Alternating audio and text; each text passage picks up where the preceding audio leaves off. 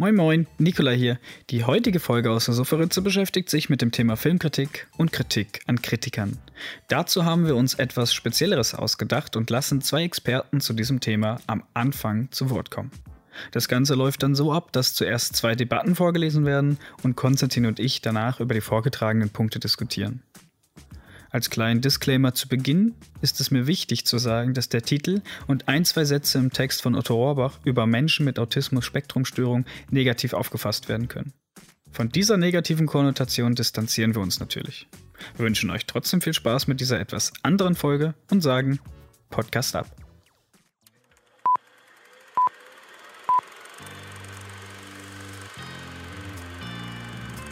What you just said is one of the most insanely idiotic things I have ever heard.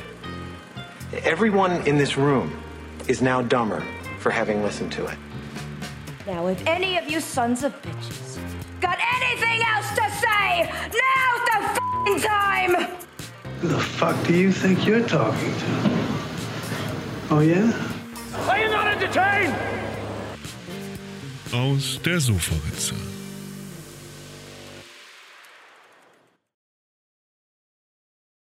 Das Schmollen der Autisten. Hat die deutsche Filmkritik ausgedient? Ein Text von Günter Rohrbach. Jahrzehntelang haben sich die Kritiker um die Qualität des deutschen Films gesorgt. Es wird Zeit, sich Gedanken über den Zustand der deutschen Kritik zu machen. Brauchen wir sie noch? Diese eitlen Selbstdarsteller, die über unseren Filmen ihre Pirouetten drehen? Ist das spärliche Lob, das sie uns gelegentlich spenden, es wert? All die Schmerzen zu ertragen, die sie uns zufügen, die Wunden, die sie uns schlagen, das Gift, mit dem sie uns töten? Es gibt auf diesem Feld nicht einen Hauch von Waffengleichheit. Auf der einen Seite die Produzierenden, die jahrelang an einem Projekt arbeiten, durch alle Höllen der öffentlichen Skepsis und auch der Selbstzweifel gehen, und auf der anderen die Kritiker, die das Ergebnis, so ihnen danach ist, in ein paar Stunden in den Boden stampfen. Da scheint es keine Koexistenz geben zu können. Es bleiben nur Zorn, Hass, Verzweiflung und ein unüberwindbares Gefühl von Ohnmacht. Und dennoch haben wir in masochistischer Demut bisher geglaubt, unsere Kritiker nötig zu haben. Sie sind unsere ersten Zuschauer, sie sind, so stellen wir uns das wenigstens vor, die Mittler zwischen uns und dem Publikum. In gewisser Weise sind sie auch unsere Kombatanten bei dem Versuch, den Abgrund zu überwinden, der sich zwischen uns und dem Publikum auftut. Denn, da sind wir illusionslos, die Zuschauer sind Fremde, die man mit allen Mitteln cineastischer Verführungskunst in Freunde verwandeln möchte. Die Kritiker dagegen sind immer schon Freunde, denn sie lieben das Kino wie wir, im Zweifel auch gegen uns. Darum haben sie diesen Beruf gewählt. Aber erfüllen sie ihre Aufgabe noch? Oder anders gefragt, wem eigentlich dienen sie?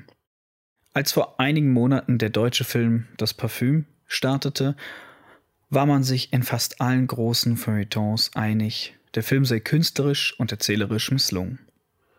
Die Schläge gingen tief, nicht selten unter die Gürtellinie. Ungefähr zur gleichen Zeit kam ein anderer deutscher Film heraus, Sehnsucht von Valeska Griesebach. Im Gegensatz zu dem Megaprojekt Parfüm war das ein kleiner Film mit Laien und geringem Budget gedreht. Auch er wurde in den Feuilletons groß besprochen und auch hier war das Urteil einhellig.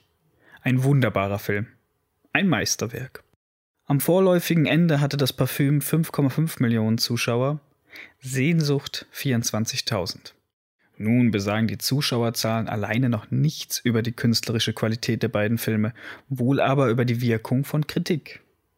Die Verrisse haben dem Parfüm nicht geschadet, die Hymnen Sehnsucht aber auch nichts genützt. Was, so darf gefragt werden, ist eine Kritik wert? Die solchermaßen verpufft. Es ist nichts Außergewöhnliches, dass von der Kritik missachtete Filme dennoch große Publikumserfolge werden.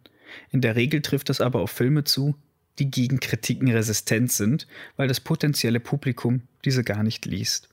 Im Falle von Das Parfüm war das anders. Der Film hat eine literarische Vorlage der gehobenen Kategorie. Für ihn interessieren sich gerade auch die Leser der Intelligenzblätter. Sie haben sich von den Misstönen in den Feuilletons offensichtlich nicht beeindrucken lassen. Das Parfüm ist ein besonders gutes Beispiel, jedoch so wenig ein Einzelfall wie umgekehrt Sehnsucht, das für viele kleinere Filme steht, die, ausgestattet mit besten Prädikaten, im Kino verkümmern. Was läuft da falsch? Kann es die Kritiker unbeeindruckt lassen, wenn ihr Urteil so folgenlos bleibt? Nun werden sich viele Kritiker vehement dagegen wehren, derart in die Pflicht genommen zu werden. Nichts steht dem selbstbewussten Kritiker ferner, als etwa nützlich sein zu wollen. Er fällt sein Urteil nach seinen in einem langen Bildungsprozess gewonnenen Maßstäben. Sein Ethos ist die Unabhängigkeit, im Zweifel auch von dem Gebrauchswert seiner Kritik. Aber ist diese Haltung noch zeitgemäß? War sie das je? Es ist das berufsspezifische Dilemma der Kritiker, dass sie nichts sind als das. Die Felder, in denen sie arbeiten, sind eifersüchtig abgesteckt. Kunstkritiker, Musikkritiker, Literaturkritiker, Theaterkritiker und eben Filmkritiker. Grenzüberschreitungen sind selten. Die Spezialisierung bestimmt den Rang der Feuilletons wie der Kritiker selbst. Die Spezialisierung ist ihr Glanz und ihr Elend. Woche für Woche starten in unseren Kinos bis zu einem Dutzend Filme. Nicht jeder Kritiker wird sie alle sehen. Doch wenn er seinen Beruf ernst nimmt, einen großen Teil. Das schärft das Unterscheidungsvermögen, mindert aber die Erlebnisfähigkeit. Pressevorführungen finden in der Regel vormittags statt. Bei den großen Festivals wie der am 8. Februar beginnenden Berlinale ab 8.30 Uhr. Da sitzt dann der geballte Missmut in der Dunkelkammer. Wie viel Leidenschaft braucht es, um in solcher Lage die Liebe zum Kino nicht zu verlieren? Irgendwann wird jeden Kritiker das Gefühl überkommen, alles gesehen zu haben und das meiste auch schon besser. Wer mag es ihm da verargen, wenn er sich immer einsamer fühlt im Gehege seiner kostbaren Empfindungen?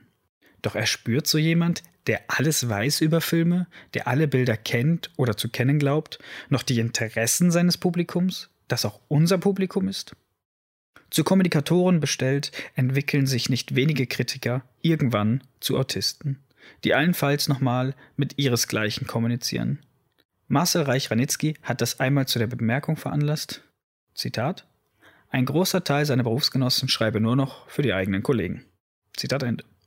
Nun sind inzestuöse Tendenzen auch den Filmemachern nicht fremd. Wie soll man die Wünsche der vielen Zuschauer ahnen, wenn man nur ganz wenige von ihnen persönlich kennt? Ganz genau genommen nur den einen, der man selbst ist. Also konzentriert man sich auf ihn und hofft, dass er nicht allein bleibt. Aber oft genug bleibt er allein, gestützt von einem Häuflein, aufrechter und geadelt von der Aura kommunikativer Verweigerung. Viele Kritiker lieben solche Ego-Trips. Man fühlt sich verstanden, man ist unter sich. Filmemacher, die ihr Publikum ignorieren, werden rezensiert von Kritikern, denen ihre Leser gleichgültig sind. Man beruft sich dabei gern auf Walter Benjamins Diktum, das Publikum müsse stets Unrecht erhalten und vernachlässigt den Zusatz, es müsse sich aber immer durch den Kritiker vertreten fühlen. Es wäre ein Irrtum zu glauben, die Kritiker seien sich ihrer wachsenden Ohnmacht nicht bewusst. Leider reagieren nicht wenige von ihnen darauf mit Lamoyanz. So beklagen sich die zunehmende Gängelung durch Redakteure, die sie mit Hinweisen auf die Interessen der Leser nerven. Es empört sie die PR-Strategie von Produzenten, sich unter Umgehung der Kritiker direkt an die Chefredakteure zu wenden. Da wird dann leise geschmollt und die nächste Gelegenheit ergriffen, sich an den Produzenten zu rächen. Wem so unverhohlen aus dem eigenen Milieu das Misstrauen erklärt wird, der hat nicht nur ein Legitimations-, nein, der hat ein Existenzproblem uns, die wir Filme produzieren, die wir für sie und in ihnen arbeiten, kann das nicht gleichgültig lassen. Wir wollen unsere Kritiker, denen wir uns in Hassliebe verbunden fühlen, nicht verlieren. Wir brauchen sie. Wir brauchen sie freilich in ihrer klassischen Rolle als Mittler zwischen uns und dem Publikum. Wir brauchen sie in ihrer vollen Unabhängigkeit und kritischen Schärfe. Ja, auch das. Es wäre ein Missverständnis, uns zu unterstellen, wir wünschten uns die Kritiker freundlich und altersmild. Ihre Loyalität soll nicht uns gelten, sondern ihren Lesern. Ihnen sollen sie sich verpflichtet fühlen und nur ihnen. Wir wünschen uns nichts ähnlicher als Kritiker, denen ihre Leser vertrauen können. Die Ohnmacht der heutigen Kritiker besteht darin, dass sie dieses Vertrauen verloren haben.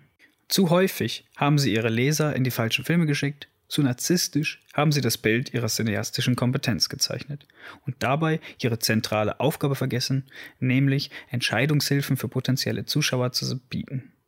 Statt sich in den Dienst der Filme zu stellen, haben sie es umgekehrt, diese für ihre Selbstdarstellung in den Dienst genommen. Der heutige Kritiker schreibt am liebsten über sich selbst, der Film ist da nur beiläufiger Anlass. Die Kritiker haben noch vor sich, was die Filmemacher in den letzten Jahren geleistet haben. Deutsche Film hat nämlich einen großen Teil der Zuschauer zurückgewonnen, die man an Hollywood verloren zu haben schien. Die Zeiten, in denen der Marktanteil der eigenen Produktion von anderthalb Firmen abhing, sind vorbei. Es war ironischerweise einer der führenden deutschen Kritiker, der mit einem Blick auf seine eigenen Kollegen daran erinnerte, dass eine Filmindustrie eine verlässliche Basis im Publikum braucht, wenn sie zu ihrem Fortbestehen sichern soll.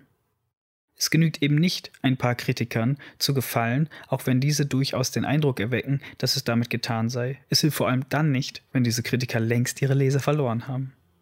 Wir, die Produzierenden, sind es gewohnt, öffentliche Ratschläge zu erhalten. Die Kritiker sind darin ungeübt und entsprechend empfindlich. Dennoch sei es ihnen erlaubt, ihnen einige Anmerkungen ins Stammbuch zu schreiben. Es ist unprofessionell, wenn der Blick auf Filme durch ein Ressentiment gesteuert wird. Dass ein Film teuer war, muss nicht per se gegen ihn sprechen. Die amerikanischen Filme sind es allesamt und niemand nimmt es ihnen übel, es sei denn der Finanzier. Es kann auch kein Fehler sein, wenn ein Film durch Könnerschaft besticht, da muss man den Regisseur nicht gleich als Handwerker diffamieren. Es muss einen Film nicht grundsätzlich verübelt werden, dass er von vornherein auf ein großes Publikum zielt. Das ist nicht der einfachste Weg, sondern in aller Regel der schwerste. Es sollte nicht verboten sein, dass ein beim Publikum erfolgreicher Film auch noch Preise gewinnt. Man muss dafür keine Schimpfwörter erfinden wie Konsensfilm oder wie es dem Film Das Leben des anderen als Ausdruck gesteigerte Verachtung widerfuhr, multikompatibler Konsensfilm. Man kann doch, um noch einmal dieses Beispiel anzuführen, das Parfüm nicht einfach niedermachen, ohne auf die außerordentliche Arbeit der Regie, der Kamera, der Ausstattung des Kostüms auch nur hinzuweisen. Es kann doch selbst dem missvergnügtesten Kritiker nicht entgangen sein, dass dieser Film einen professionellen Standard hat, wie er in Europa, von Deutschland gar nicht zu reden, äußerst selten ist. Es ehrt die Kritiker, wenn sie sich für kleine, häufig durch Selbstausbeutung entstandene Filme einsetzen. Es gibt davon erstaunlich viele in diesem Land und nicht selten sind sie ganz besonders schön. Aber muss man dabei gleich alle Maßstäbe außer Acht lassen? Wenn, wie zu lesen war, Milchwald von Christoph Hochhäusler ein Meisterwerk ist, was ist dann Citizen Kane? Es ist auch die Tendenz mancher Kritiker, nicht ohne Gefahr, sich zu Agenten einer bestimmten Gruppierung zu machen. Es entsteht da leicht eine gegenseitige Abhängigkeit, für die man auch unschönere Begriffe finden könnte. Die Leser durchschauen das und reagieren mit Verweigerung.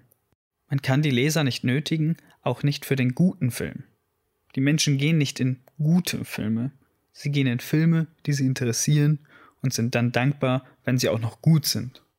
Welche Konsequenzen es haben kann, wenn sich Kritiker und Macher gegen das Publikum verbünden, dafür liefern unsere Theater anschauliche Beispiele.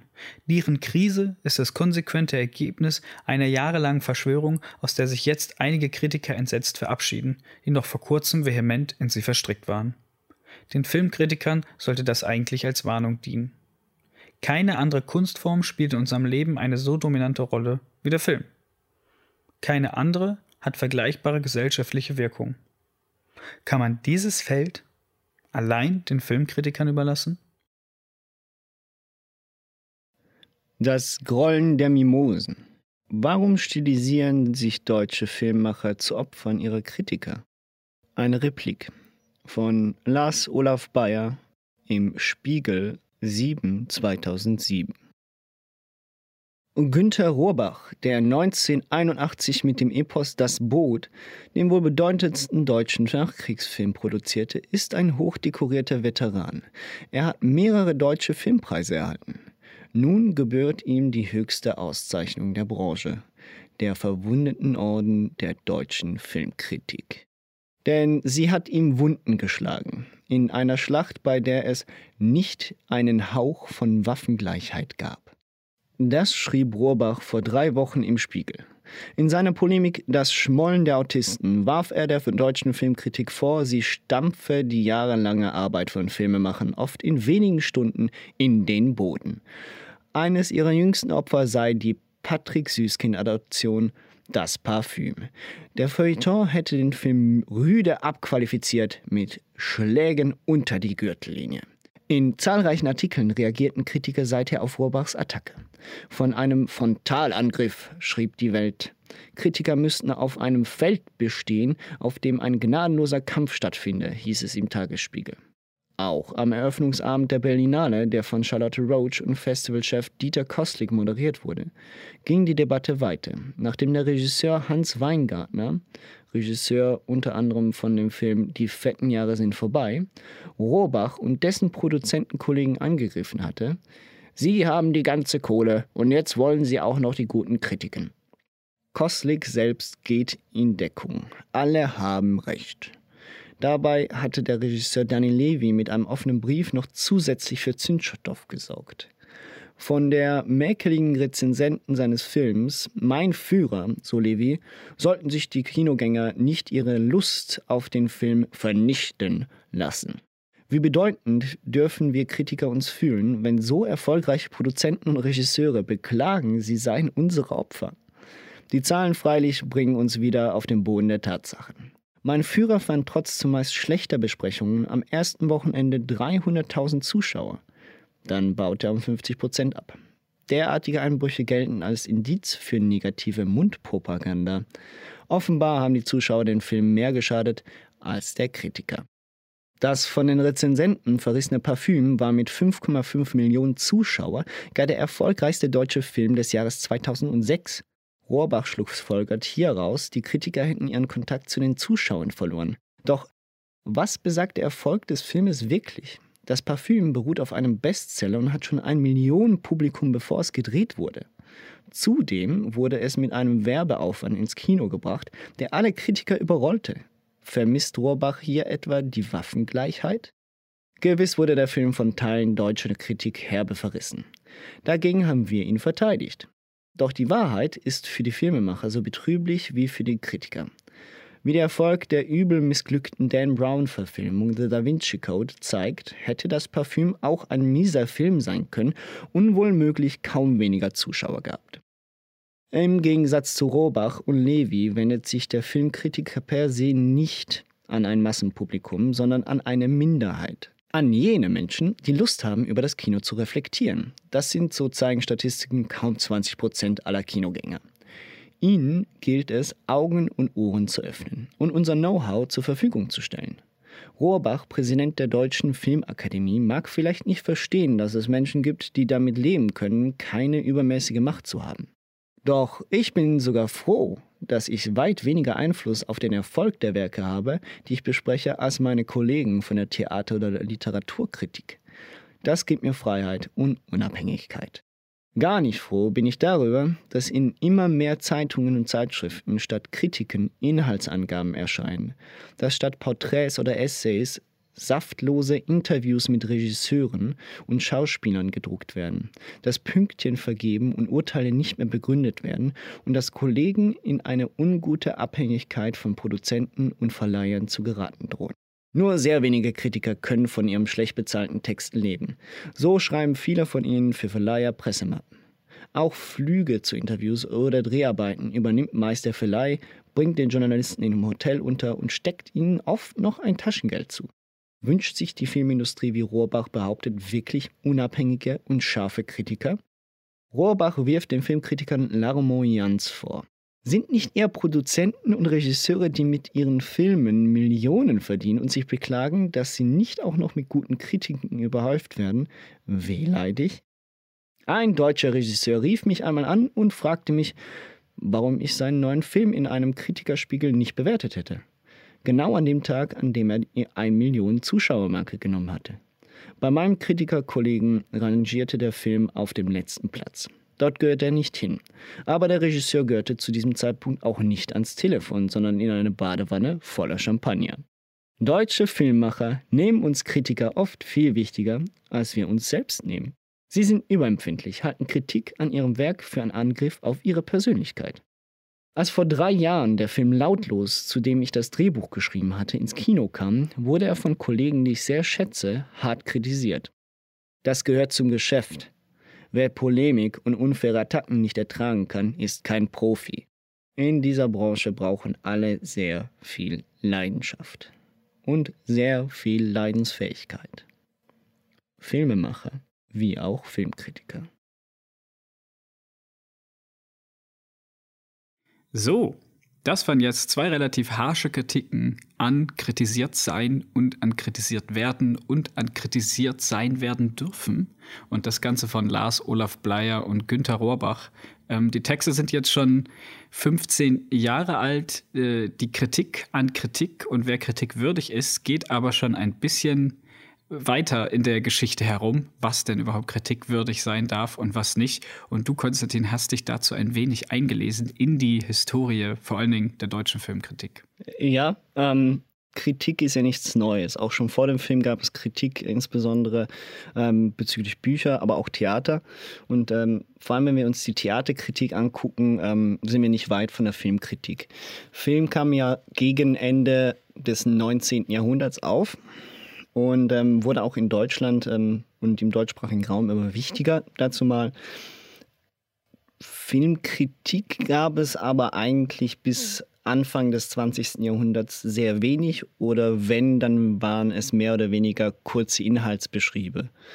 Also das, was wir unter Filmkritik heutzutage verstehen, das heißt, dass man sich auch ein bisschen auseinandersetzt mit der Thematik des Filmes und dass man bestimmte Sachen interpretiert und bewertet, das gab es am Anfang noch gar nicht. Und das gab es eine ganze Weile so nicht.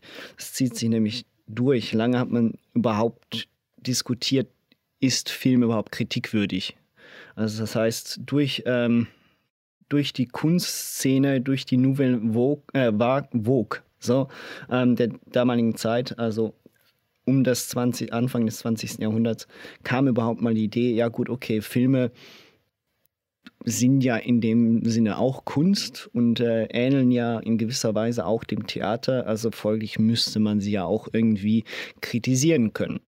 Da die Filme aber natürlich bis so 1907, 1910 sehr kurz waren, hat sich das gar kaum gelohnt oder zu wenig gelohnt und äh, es gab auch keine Zeitschriften für Film an sich.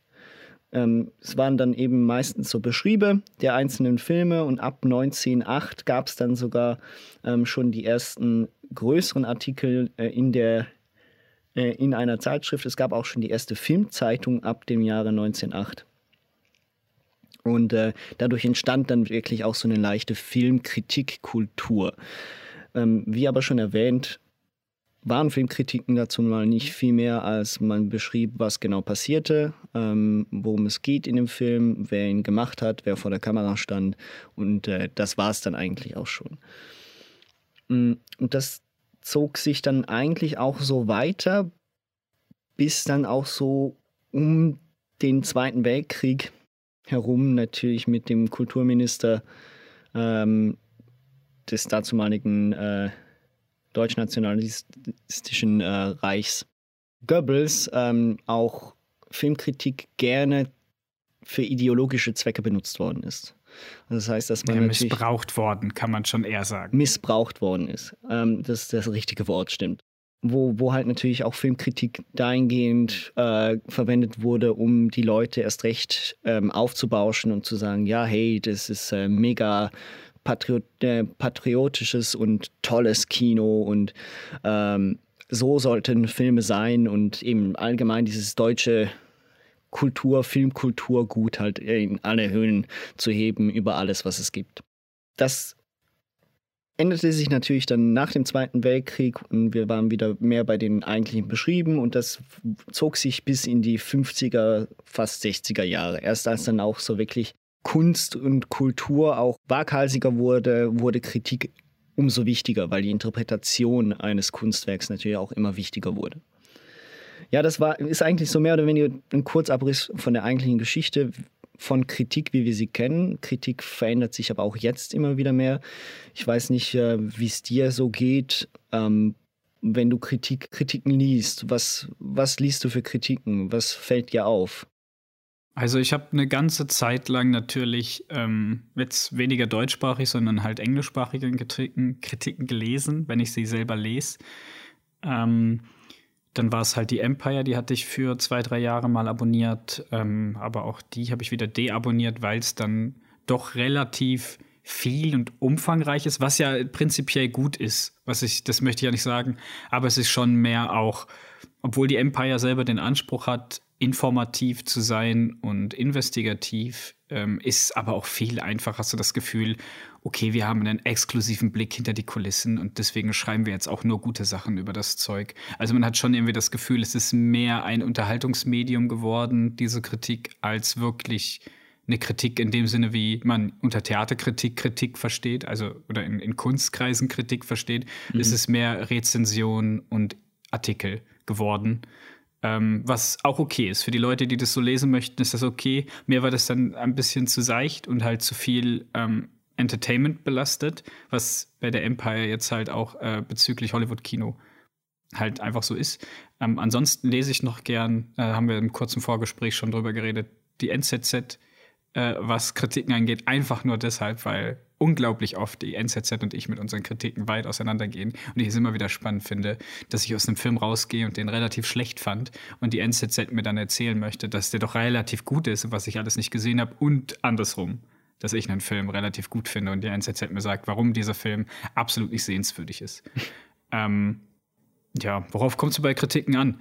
Ähm, prinzipiell hat man natürlich so seine, also prinzipiell hat man so seine Lieblinge, ist jetzt vielleicht übertrieben, aber es gibt natürlich gerade für mich, äh, was so das Internet Kosmos angeht, ein, zwei Leute, denen ich gerne zuschaue, wenn sie über Filme reden, wenn sie Filme analysieren. Es gibt ein, zwei YouTube-Kanäle, die ich ganz spannend finde. Ähm, ob das jetzt Kritik ist oder Analyse, ähm, ist halt schwierig, gerade bei ähm, Film-Essays oder Video-Essays. Aber ja, grundsätzlich ähm, mag ich Kritiken, welche natürlich meiner Meinung entsprechen, weil ich dann das Gefühl habe, dass ich schlau bin. das ist sehr ehrlich. Ja, ist, ist halt so. Aber es ist so, schon so, also, ja, ja, man will sich, man, man sucht sich natürlich auch in gewisser Art und Weise ähm, dann ähm, intellektuelle Bestätigung ähm, dahingehend in diesen Kritiken. Und ähm, das ist schon, das ist auch so eine Sache, die ich die ich da sehr wohl nachvollziehen kann. Du hast da sehr einen, einen, einen guten Punkt angesprochen. Und zwar, wir haben ja vorgehört, dass Filmkritik vorher in erster Linie beschreibend war. Und dann hat man angefangen, sich wirklich auch sie zu kritisieren. Das heißt, man hat sich mit ihnen auseinandergesetzt, man hat sie, ähm, man hat sie oft in einen Kontext gesetzt. Und irgendwann kam dann auch dieses Bewertungssystem, wie wir es halt auch in den meisten normalen Zeitschriften ähm, oft sehen oder beziehungsweise mittlerweile ja fast nur noch das. Man sieht einfach nur noch eine Wertung und einen kurzen Beschrieb des eigentlichen Films. Eine Auseinandersetzung mit, der eigentlichen, äh, mit dem eigentlichen Film findet kaum noch statt. Zumindest in den normalen, sagen wir, Massenzeitschriften, wie der 20 Minuten zum Beispiel hier in der Schweiz. Und das hat sich so oft, und ich habe das Gefühl, der Podcast und der Talk an sich über Film löst so langsam auch die eigentliche Filmkritik ab. Also du hast vor gerade die Empire genannt. Ähm, ich habe angefangen mit der Cinema dazu mal. Ähm, also ist ja gelogen. Damals war ich, ich habe ganz angefangen, habe ich dazu mal mit der, mit dieser Bravo Screen, Screen Power? Bravo Screen heißt sie, glaube ich. Bravo oder? Screen oder sonst irgendwas. Ja, genau yeah, richtig. Da waren genau. ja nicht nur Filme, sondern waren auch noch Games und all, also mögliche nebenbei. Aber, ähm, und da habe ich so meine so ersten digitale Film Popkultur. Ja, genau richtig. War ein ziemlich cooles Heft dazu mal. Ähm, und für das Alter definitiv. Hab's, äh, hab dann da angefangen, mal die ersten Kritiken zu lesen und dann bin ich dann bei der Cinema gelandet, aufgrund eines Kollegen in meiner Sekundarschulzeit. Und es, ich, ich weiß, es liegt teilweise an mir selber, wie ich jetzt natürlich auch Film wahrnehme und dass ich viel Filme gucke. Es liegt aber auch daran, dass sich Filmkritik per se verändert hat. Und dahingehend, und du hast es mit Empire angesprochen, du hast ein extrem großes Problem. Und zwar, wenn du auf der einen Seite natürlich überall exklusive Interviews, exklusive Behind the Scenes und so weiter und so fort kriegst, dann ist es schwer als Kritiker noch objektiv zu bleiben, habe ich das Gefühl. Und du merkst das in vielen äh, Rezensionen in diesen Zeitschriften. Also bei der Cinema sowieso, da sind auch die Rezensionen zum Vergessen. Die sind meistens sehr uninteressant geschrieben und ähm, setzen sich nicht sehr, also kontextualisieren das Thema gar nicht oder sehr wenig. Das heißt, ich, ich habe da wirklich so ein bisschen das Problem. Mittlerweile, wie du es gesagt hast, am interessantesten und am besten finde ich mittlerweile fast schon Kritiken, die keine Wertung abgeben und die oft sogar eher halt im, wie willst du das sagen, die halt eigentlich eine, eine richtige Zeitschrift sind. Und zwar oft nicht im Kulturbereich, sondern mehr schon allumfänglich. Das heißt eben Spiegel oder halt, ähm, klar, die NZZ ist jetzt eine Zeitung, aber es gibt viele dahingehend, auch der New Yorker zum Beispiel. Das sind Zeitschriften, bei denen du wirklich noch diese alte Garde von Kritikern hast, die sich wirklich eingehend mit dem, mit dem Film auseinandersetzen und probieren, irgendwo ein Thema rauszupicken, was sie behandeln wollen und was dann auch Freude macht zu lesen. Das ist so ein Punkt. Ja, da, das, das ist so. Hm, was mir halt äh, zu dem Thema auffällt, wo du jetzt gerade alte Garde ansprichst, ist es, dass es ja die Typen von Filmkritikern oder äh, Filmkritikerinnen äh, extrem unterschiedlich sind. Also gerade, zumindest habe ich das Gefühl, die sogenannte alte Garde, also Roger Ebert lebt ja, glaube ich, nicht mehr. Ich hoffe, ich sage jetzt nichts Falsches. Aber der war natürlich einer der bekanntesten äh, in den Zeitschriften. Ähm, der hatte einen sehr, sehr, sehr, meiner Meinung nach, ähm, ja, wie soll ich das sagen, eigene Wahrnehmung auf, auf Filme. Also er Filme, die bei ihm in der Kindheit eine große Rolle gespielt haben, waren sehr weit oben. Filme, die neu kamen, konnten es zwar auch schaffen, seine äh, Bewertung, ähm, also in seiner Bewertung nach oben zu kommen, aber in den meisten Fällen ähm, wusste man schon, dass äh, der Herr sich, sich an klassischen Filmemitteln bedient und, und die auch gut findet.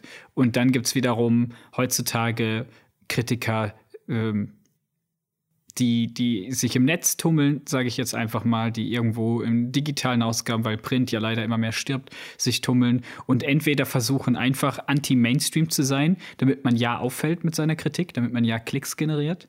Ähm, und halt Filme, die wie jetzt Superheldenfilme, über die wir schon öfter geredet haben, dann einfach mal verreist, einfach nur, damit man sie eben der, Grau der Masse sagen kann, wie schlecht ihr eigentlich seid. Oder es gibt dann die, die absolute Fans sind ähm, und dadurch halt auch subjektiv wie sonst was sind. Ähm, und das finde ich halt ist so, so das, das, das Problem, was, weshalb du sagst, eigentlich würdest du gerne wertfreie Sachen lesen, wo es keine Wertungen gibt. Aber wenn du halt keine Wertung gibst am Ende deiner Kritik, dann hast du ja auch irgendwo das Ziel der Kritik nicht erfüllt, oder? Ja, gut, okay, das ist ein sehr guter Punkt, den du ansprichst. Ähm, das ist auch nicht das, was ich an sich damit sagen wollte. Das Problem ist aber, dass diese einfache Art der Kritik, wie wir sie in den letzten 30, 40 Jahren hatten, das heißt, du gibst eine Wertung, du gibst ein kurzes Fazit darüber, aber ansonsten ist das nur ein Beschrieb des eigentlichen Filmes. Ähm, das erfüllt zwar die Kriterien des Minimums einer Kritik aus meiner Sicht. Das heißt, ich weiß nachher, okay, wenn ich den, wenn ich, wenn ich den Kritiker kenne, ob das ein Film ist für mich oder nicht. Aber schlussendlich ist es auch sehr banal, dass du einfach einem Film eine 5 von 5 geben kannst oder 4 von 5 gibst. Oder vielleicht nochmal 2 von 5. Ähm, aber was oder sagt noch mir das, schlimmer, aber was, zweieinhalb von fünf. Aber das sagt mir ja über den Film selber nicht viel. Das heißt folglich, da sind wir genau bei dem Punkt, was für was ist Kritik überhaupt da? Das heißt, Kritik, und das gehe ich wieder zurück auf die Theaterkritik. Theaterkritik hatte nie ein System mit Sternen. Das gab es nie. Das gibt es nirgendwo. Ja, aber es geht auch kaum jemand ins Theater, Konstantin. Ja, ja, aber ich meine auch früher. ich meine, die haben, die haben nicht, die haben nicht, die haben nicht im 19. Jahr, im 19. Jahrhundert oder Anfang des 20. Jahrhunderts haben die geschrieben, ja, die äh, Darstellung des Hamlets war gut, und ich gebe Hamlet am äh, Burgtheater in Wien fünf von sechs Sachertorten. So in Fünf, fünf von sechs möglichen Totenschädeln. ja, genau. Oder fünf von, das gab's, das gibt's nicht. Das gab's da nicht. Äh, Und das gibt gibt's auch weiterhin in, Theaterkritik nicht. Das liegt Warum natürlich auch daran, dass das Theater immer noch nischiger, also nischiger geworden ist, sagen wir es so. Theater war immer schon eher ein- eine sehr intellektuelle Kunstform, sagen wir es so. Wenn wir jetzt mal bestimmte ähm, Shakespeare-Stücke und so au- außen vor nehmen. Und Film ist ein sehr großes Massenmedium geworden. Und deshalb hat man natürlich, hat man auch bei der Filmkritik, und das gleiche sieht man bei Videospielen zum Beispiel, ähm, das Ganze sehr vereinfacht probiert. Das, das heißt, man wollte als, als, als möglicher Konsument möglichst schnell realisieren können, okay, gut, ist das was für mich oder ist das nichts für mich? Aber da sind wir schon bei einem riesengroßen Problem. Das heißt, wenn ich auf Metacritics gehe, und ich meine, das ist ja das größte, das bekannteste und größte ähm, Portal für zusammenfassende Kritiken. Also das, ich weiß nicht, wer es, wer es nicht kennt. So, Metacritic ist eine Plattform, die fasst für Filme, für äh, Musik, das ist nochmal völlig irrsinnig, Musik zu bewerten, aber gut. Ähm, Videospiele und das vierte war, ich weiß es nicht mehr. Ähm, auf jeden Fall fassen die aus bestimmten Zeitschriften und ähm, anderen Webplattformen die Kritiken zusammen und machen eine einheitliche Wertung dadurch. Und Also die nehmen sich eigentlich den Schnitt von all den Kritiken, die es korrekt, sie nehmen den Schnitt. Also das, sie machen eigentlich das Gleiche, was ähm, Rotten Tomatoes und IMDb macht, halt aber mit äh, Rotten Tomatoes und IMDb und noch mehr. Genau, und noch mehr. Also IMDb macht das ja nur mit den, den Reviews von den eigentlichen Usern und Metacritic macht halt wirklich das, nimmt nur die Kritiker. Das heißt, es gibt da wirklich nur ähm, in erster Linie die Kritikerwertung ist das Wichtigste. Du hast auch eine Userwertung und da ist ja schon das große Problem, weil das unterscheidet sich sehr. Das kann sich sehr unterscheiden. Das sieht, sieht man auch immer wieder mal.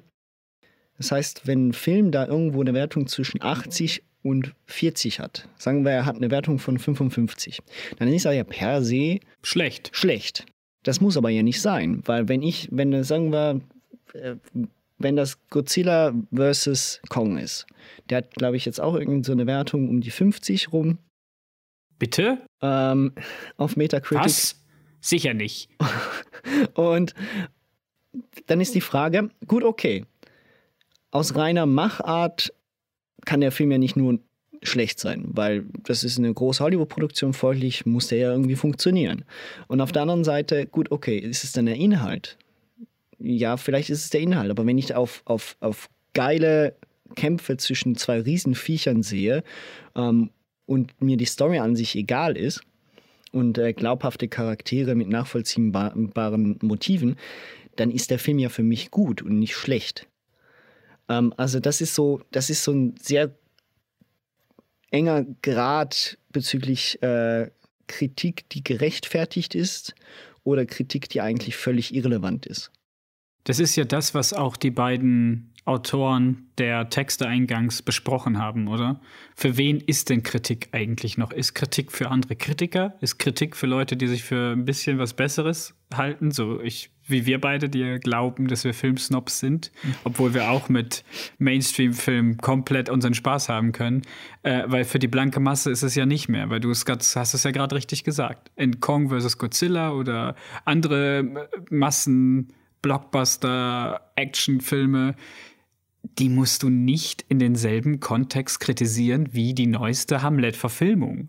Also da geht es ja um ganz andere, andere Ansprüche. Der Film will ja ein ganz anderes Klientel erfreuen, oder? Also wenn ich in den Godzilla vs. King Kong Film reingehe, dann erwarte ich genauso wie du, dass die beiden sich ordentlich aufs Maul hauen und dass am Ende noch ein drittes Monster kommt und dass die sich dann zu dritt prügeln. Und dann freue ich mich, wenn das vorbei ist und King Kong mit erhobenem Haupt dort steht. So, mm, ich weiß nicht, ob das passiert. Ich habe den Film noch nicht gesehen, Leute. Aber ich sag's nur, das soll, so soll, so wäre. Dann wäre der Film 100 von 100. Ansonsten verstehe ich die 50, wenn King Kong am Ende nicht triumphiert. Aber was ich sagen will, ist, dass die Leute, die in den Film reingehen, sich solche Kritiken gar nicht angucken werden. Ich lese mir doch nicht durch, ob, mich, ob, ob die menschlichen Charaktere mich jetzt abgeholt haben, ob das eine emotionale Tiefe hat, ob da Charakterentwicklung stattfindet, ob es dort eine Kritik an der Gesellschaft gibt, dass wir so umweltverschmutzend sind, dass es eine Kritik an der Gesellschaft gibt, dass wir so atombelastet äh, sind, was ja eigentlich immer King Kong-Filme, äh, King Kong, Godzilla-Filme ausgemacht haben früher.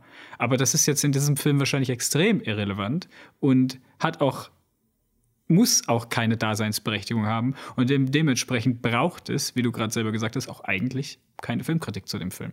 Mhm. Genau. Und da sind wir genau bei, also da sind wir ja bei dem Punkt, oder?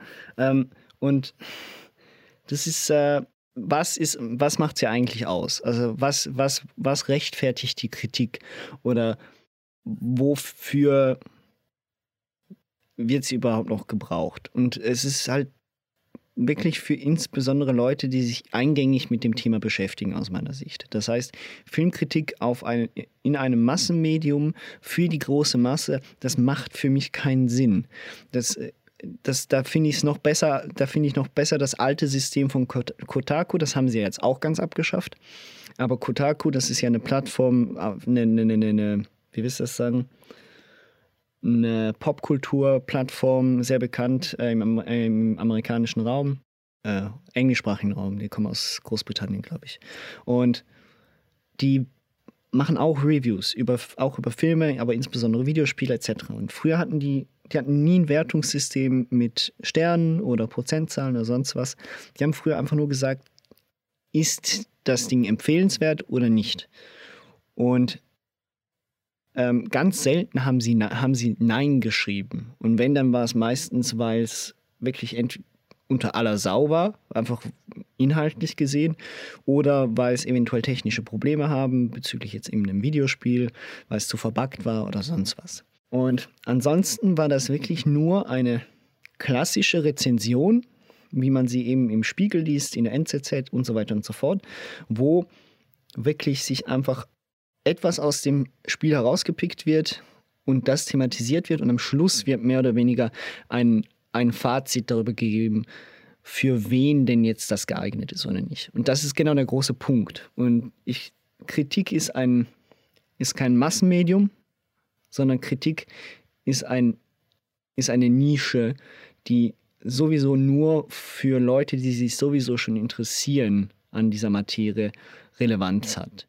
Ja, das ist ja, das ist ja auch so. Also jemand, der eine Kritik sich sucht, oder? Also wenn ich jetzt aus einem Film komme oder wenn ich noch nicht weiß, ob ich in den Film gehen möchte und ich möchte mich über diesen Film informieren und mal im Vorhinein wissen, lohnt es sich, Geld auszugeben, mir diesen Film jetzt im Kino anzusehen, dann mache ich ja schon den Mehraufwand und bin ja schon ähm, investiert in, in diesen Film und dann hat die, wie du es gerade gesagt hast, dann hat es ja auch Ganze seine Daseinsberechtigung. Was ich aber nicht so gut an dem System finde der Empfehlungen, ist, dass das sowas bedeutet, wie das dann am Ende steht. Und ich paraphrasiere jetzt aus anderen Videospielen, Magazinen.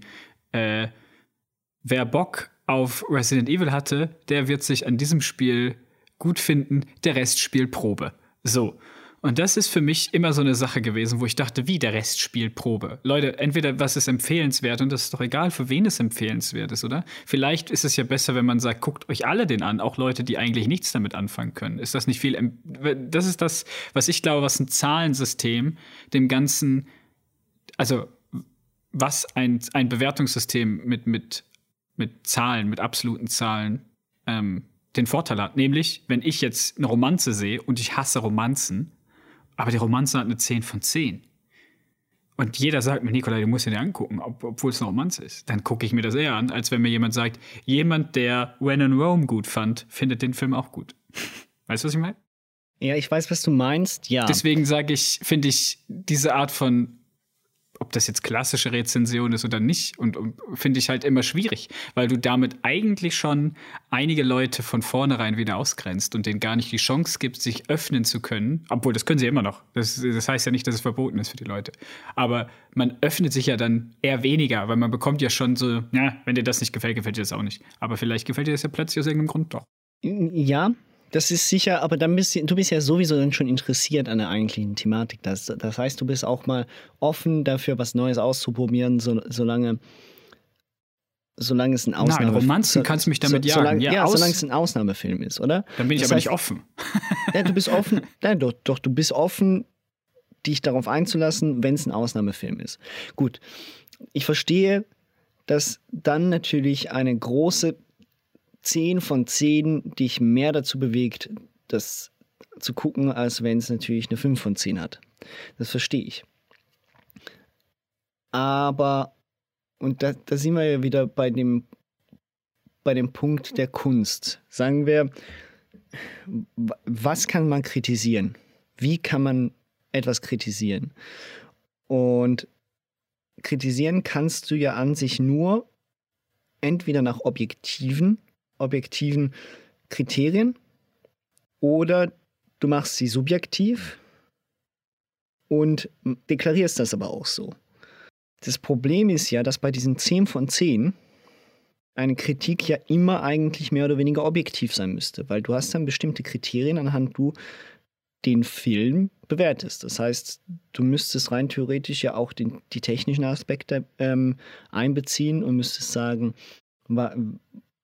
wie die Kamera geführt wird, also beziehungsweise warum die Kameraführung unglaublich gut ist. Du müsstest erklären, warum der Ton mega gut ist. Du müsstest erklären, was die genauen Schauspieler so ausgemacht hat, ähm, was die Regie besonders gut ausmacht, wie das Setdesign ist, wie die Kostüme und so weiter und so fort. Klar, nicht jedes Detail, wenn es nicht, nicht, nicht unbedingt relevant ist oder sehr groß auffällt, aber du müsstest es ja objektiv bewerten bei 10 von 10. Und das ist das, was mich ein bisschen nervt.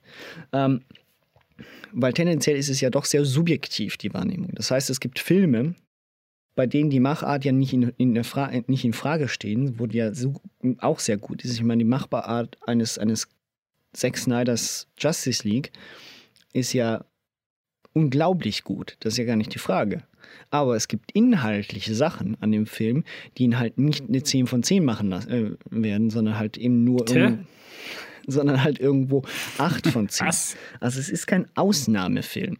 Und das ist so der Punkt, zu sagen, ein Ausnahmefilm, ein- ein Film ist ein Ausnahmefilm, weil er eine 10 von 10 hat, finde ich, entspricht nicht, äh, entspricht nicht der Wahrheit. Ganz einfach. Das heißt, weil nur weil ein Film objektiv unglaublich gut ist, heißt das nicht, dass er subjektiv auch ein Meisterwerk ist. Ja, ich glaube aber ganz ehrlich, und da weiß ich nicht, ob wir da schon öfter darüber diskutiert haben in anderen Ausgaben, aber es gibt keine objektive Kritik. Entschuldigung. Die gibt es einfach nicht, meiner Meinung nach. Das Einzige, äh, und selbst bei Kameraführung und Schnitt und bei Ton kannst du dich noch subjektiv darüber streiten, warum was gut oder schlecht ist. Ich meine, wir hatten jetzt letztens, es war zwar nur sehr oberflächlich, haben wir über Schauspielkunst diskutiert. Und auch da haben wir von Subjektivität und Objektivität geredet. Und du kannst doch, du kannst kein Raster erstellen. Das ist wie bei einem Vortrag in der Schule, bei dem du drauf getrimmt wirst, dass du unbedingt frei sprechen musst, oder? Du musst unbedingt bei einer Präsentation frei sprechen können, dann kriegst du die gesamte Punktzahl. Egal, ob dadurch der Inhalt schlechter wurde. Der kriegst dann halt weniger. Aber das ist doch auch wieder ein bisschen subjektiv. Wann ist was wirklich frei? Wann ist der Inhalt wirklich gut? Ist der Inhalt, ist die Kameraführung, um jetzt wieder zurück zum Filmthema zu kommen, ähm, Wann ist denn der Schnitt gut? Was ist denn ein guter Schnitt? Das ist doch subjektiv, oder? Wann die Pause, wann ich schneiden muss auf die andere Figur. Das ist doch ein rein subjektives Gefühl. Deswegen gibt es ja verschiedene Regisseure mit verschiedenen Stilen. Deswegen macht ein Martin Scorsese so lange Aufnahmen. Deswegen macht ein Spielberg gerne One-Takes. Deswegen hat ein David Fincher eine digitale Kameraführung. Ähm, weil sie halt alle das Gefühl haben, so macht man Filme. Das ist ja absolut nicht objektiv miteinander zu vergleichen eigentlich. Wert, wertungsmäßig, meine ich. Ja, ähm, ich sage ja nicht per se, dass ein Wertungssystem gar keinen Sinn macht. Und ich ähm, gehe einher mit, de mit deiner Meinung, dass äh, Kritik ja immer auch in gewisser Weise subjektiv ist. Das steht außer Frage für mich. Ähm, was ich aber damit meine, ist, dass ein Wertungssystem, was sich grober hält, für mich besser geeignet ist, ein Medium wie Film zu kritisieren, als ein Wertesystem von 0 bis 10, von 0 bis 100, von 1 bis 5. Das ist, ähm, das, das, weil mir das selber nicht viel bringt. Weil es, es ist ja auch meine Subjektivität, die schlussendlich einen Film gut oder schlecht macht. Das heißt, wenn ich eine Kritik, wenn ich eine Kritik sehe und dort hat jemand dem Film sieben Sterne gegeben von zehn, dann kann das für mich immer noch eine gefühlte neun oder zehn sein von zehn. Und deshalb gucke ich das auch nicht, gucke ich da auch nicht mehr so stark drauf. Das heißt, wenn ich einen Film habe, der bei meinen Quellen, bei meinen Kritikerquellen, die ich ab und zu angucke, halt eine 5 von 10 hat, aber mich interessiert das Thema, mich interessiert das Genre, mich interessieren die Schauspieler, dann gucke ich mir den trotzdem an. Dann will ich mir den angucken. Dann, äh, dann, dann ist das ein Richtwert sozusagen, den ich, äh, den ich annehmen kann. Dann gehe ich vielleicht auch nicht mit den größten Erwartungen in diesen Film und denke mir, das ist, muss ein Meisterwerk sein. Aber trotzdem ob der Film jetzt eine 7 oder eine 5 von 10 hat, ist mir im ersten Moment egal. Naja, aber wenn du, wie du es gerade gesagt hast, bei den Medien, die du konsumierst, und die konsumierst ja meistens irgendwo unterbewusst, sag ich jetzt, äh, weil du ja einhergehst mit dem, was die sagen, oder? Also es gibt genug Shows, die ich mir anschaue über Filme oder halt Video-Essays, wo ich weiß, diese Personen haben einen ähnlichen Filmgeschmack wie ich, mögen ähnliche Filme oder haben zumindest interessante Ansichten auf die Filme, die ich auch habe. Ja.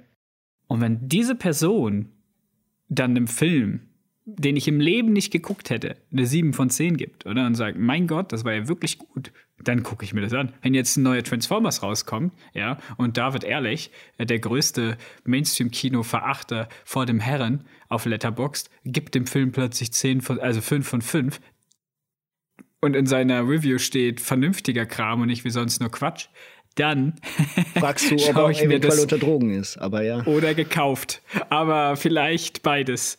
Ähm, aber nein, weißt du, dann, dann weiß ich ja, okay.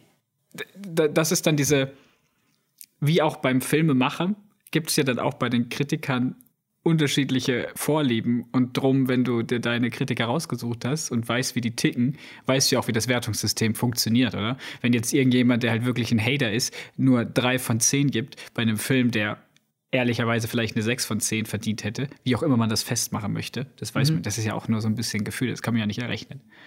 Ähm, dann weißt du ja, dass du da das mit Vorsicht genießen musst. Genauso wie wenn ich sage, Justice League, Zack Snyder, super Film, 5 von 5, genauso wie Batman vs. Superman, dann wissen die Leute, die mich kennen, ja, Nikolai ist halt auch super Fan und er weiß auch selber, dass die Filme eigentlich nicht gut sind. Das habe ich jetzt nicht gesagt, aber das sagen andere über mich. war, das, ähm, war das ein Eingeständnis? Das ist absolut kein Eingeständnis. Ich dementiere, ich sage nichts ohne meinen Anwalt. Äh, und dieser Anwalt ist Matt Murdock.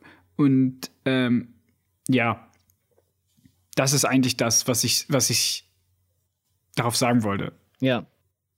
Nummern machen natürlich keinen Film aus, aber Nummern von Personen können dir schon mal sagen, ob dir der Film auch gefällt. Und zwar mehr als ja, das, eine Empfehlung. Das ist das, was ich eigentlich damit meinte. Eben, es ist, ich, ich kann es als Richtlinie dafür benutzen, ob ich mir den Film jetzt im Kino gebe, ob das ein Film ist, okay, den kann ich dann auch mal äh, auf, auf Blu-ray oder on Demand gucken oder das ist ein Film, den muss ich mir nicht geben.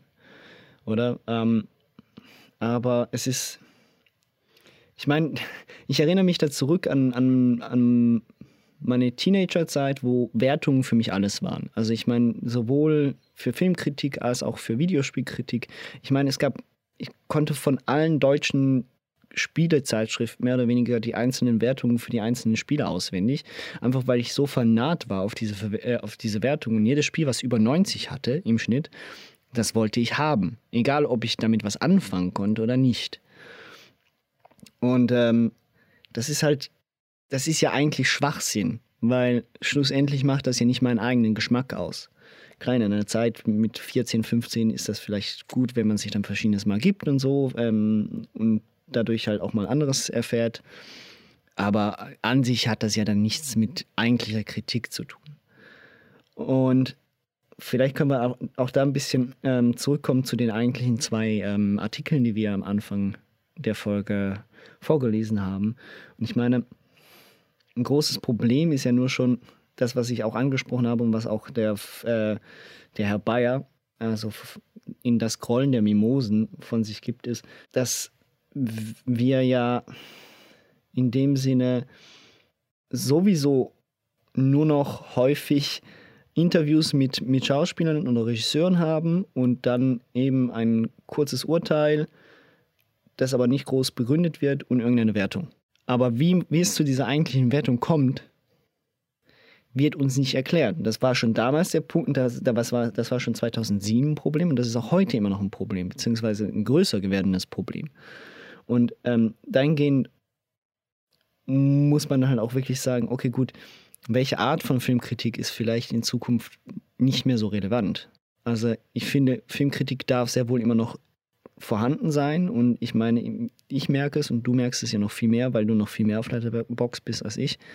Individuelle Reviews, wo auch große und tolle Texte dazu geschrieben werden, sind viel wertvoller und zwar nicht nur aus Sicht des, dass ich mir nachher diesen Film gebe, sondern schon, und das habe ich ganz am Anfang gesagt, eine gute Filmkritik ist für mich fast schon Kunst. Also kannte ich, könnte ich jetzt, wenn das ja schon fast Kunst ist, auf eine gute Filmkritik noch eine Kritik schreiben, warum diese Filmkritik besonders gut ist. Ja, das wäre mal noch lustig. Machst du. Äh, das wäre dann wirklich Metacritic, hä? Letterbox, ja, Metacritic, stimmt. Muss man prüfen. Ich glaube, der Name ist noch verfügbar, oder? Vielleicht, ja. Metacritic Letterbox, ja, genau richtig. Nein, aber ich, verstehst du, was ich meine damit? Ja, natürlich. Aber was ist denn jetzt für dich, was macht denn dann für dich eine gute, eine gute Kritik aus? Was ist denn für dich persönlich, da sagst du, das war jetzt gelungen geschrieben ähm, oder was auch immer? Was ist das für dich? Ist das einfach nur ein gutes Essay, was einfach die gängigen Essay-Regeln befolgt oder ist es, oder halt dann Kritikregeln oder ist, hat das. Ja, es ist wichtig, ganz wichtig, wir müssen, wir müssen das natürlich. Äh schon, Essay ist nicht gleich Kritik. Also ja, ja. es gibt natürlich schon bestimmte Sachen, die wir bei einer Kritik haben. Also ein, ein, eine Kritik muss, muss in einer gewissen Ausführlichkeit und in einer gewissen Differenzierung den Film wiedergeben. Und ähm, das heißt, das ist das, was mir heutzutage sehr oft fehlt, ist, man, man redet von Symptomatisierung und Kontextualisierung in dem, äh, in dem Punkt bei Kritiken. Also symptomatisieren, nochmal für, weil es relativ, weil es nicht jeder, jeder weiß, symptomatisieren bedeutet vom Besonderen auf das Allgemeine schließen. Oder?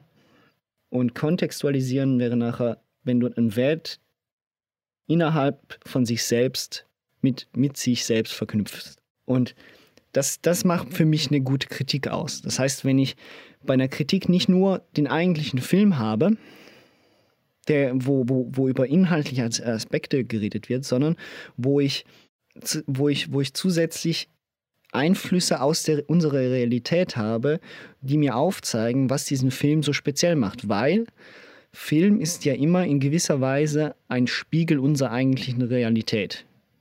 Und ich, und ich sage das bewusst so und bewusst so provokant, weil ich sehe, ich finde, das ist bei fast allen Filmen der Fall. Also auch wenn es um Sci-Fi geht oder wenn es um Fantasy geht. In gewisser Art und Weise ist jeder Film eine Art Spiegel von einer gewissen Realität. Also ich glaube, einfach nur ein ganz kleiner Diskurs oder eine ganz kleine Anmerkung. Ich glaube, gerade Sci-Fi und Fantasy-Filme sind Spiegel unserer, unserer Zeit und unseres Zeitgeists. Ja. Das wollte ich nur mal einwerfen. Also so, soweit schon mal, schon mal klar. Oder versteht man, was ich, was ich damit meine, mit dem Kontext? Also du sagst eigentlich, sagst du, dass für dich in einer gelungenen Kritik auch eine gehörige Portion Interpretation und Gesellschaftsverständnis mit dazu gehört. Genau, dadurch, dass, dass, dass der Text selber fast schon eine eigene Lyrik bekommt dass er nicht nur objektiv eben etwas beschreibt, weil, wie du gesagt hast, eine Kritik nie objektiv sein kann, sie immer auch subjektiv ist. Also warum machen wir sie nicht erst recht subjektiv und beschreiben sie aus subjektiver, äh, aus, aus subjektiver Sicht, was denn den Film in einem gewissen Kontext und einer Symptomatisierung mit unserer eigenen Realität denn wirklich ausmacht, so dass ich ein Gefühl für diesen Film kriege. Das ist der, der Punkt. Also bei einer richtig guten Kritik, wenn ich die lese, dann habe ich am Schluss nicht einfach nur Fakten da, dass ich weiß, dieser Film ist sehr gut, sondern ich kriege ein Gefühl dafür, wie sich dieser Film anfühlen könnte, wenn ich den gucke. Und der Mhm. mir dann auch Lust macht, diesen Film zu gucken oder halt eben nicht. Okay. Dann hätte, also dann wissen wir jetzt, was zumindest für Konstantin eine gute Kritik ausmacht. Dann wäre jetzt noch für mich spannend, welche Filme sind denn dann auch wirklich kritikwürdig, weil nicht jeder Film ist ja, obwohl ich gerade gesagt habe, gerade Sci-Fi-Filme und Fantasy-Filme sind äh, prädestiniert dafür. Aber nicht jeder Film ist ja jetzt gesellschaftskritisch oder möchte dir irgendwas aufzeigen. Manche möchten ja einfach nur eine nette Geschichte erzählen oder unterhalten. Sei es jetzt zum Beispiel, nehmen wir mal Komödien. Nehmen wir mal Board, Board Game Night, oder wie hieß das? Game Night? Game Night. Der Film, genau. Also, bei dem Film bin ich mir zu 100% sicher, dass da keine versteckte Message für Brettspielliebhaber oder Beziehungsprobleme drinsteckt. Das ist aber nicht das, was ich meine mit Nein, Kontextualisieren. aber was ich, ich möchte, was ich, was ich jetzt sagen möchte, ist, braucht dieser Film dann eine Kritik? Hat so ein Film eine Berechtigung, kritisiert zu werden, wenn er doch von vornherein absolut nichts aussagen möchte? Oder ist das jetzt auch schon eine Kritik an dem Film? das ist auch schon eine Kritik am Film. Ähm, also rein theoretisch kannst du es. Kritisieren kann man alles. Bin ich der Meinung.